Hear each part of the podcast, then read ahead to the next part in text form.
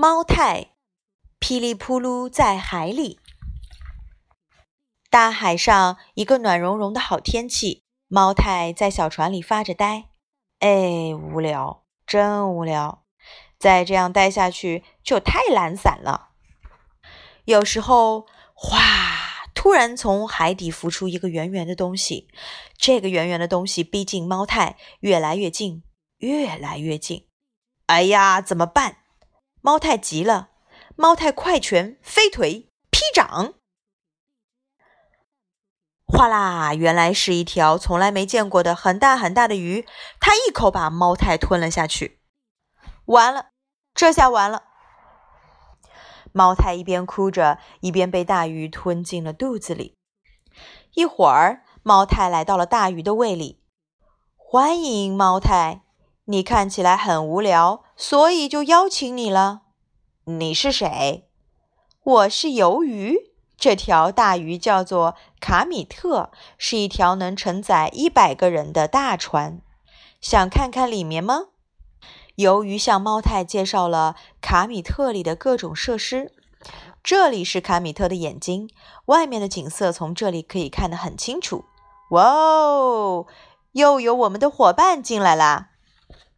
从鳃里进来新鲜的空气，看，还有很多很多奇异的花儿呢。呼吸了新鲜的空气，猫太心情好极了。这里是尾巴，在这里睡觉可以很快的消除疲劳，可舒服啦，所以总是挤得满满的。这个卡米特啊，在世界各地的大海里航行，贝奇就是他的雷达，无论。现在航行在哪儿，他都能知道。从那以后，一天又一天，宴会接着宴会，卡米特上的生活舒服极了。我还想待在这儿，一直一直待下去。然后好多天过去了，好多个月也过去了。现在，猫太完全成了卡米特上的主人。偶然间，猫太瞟了一眼镜子，那里面映出来的是。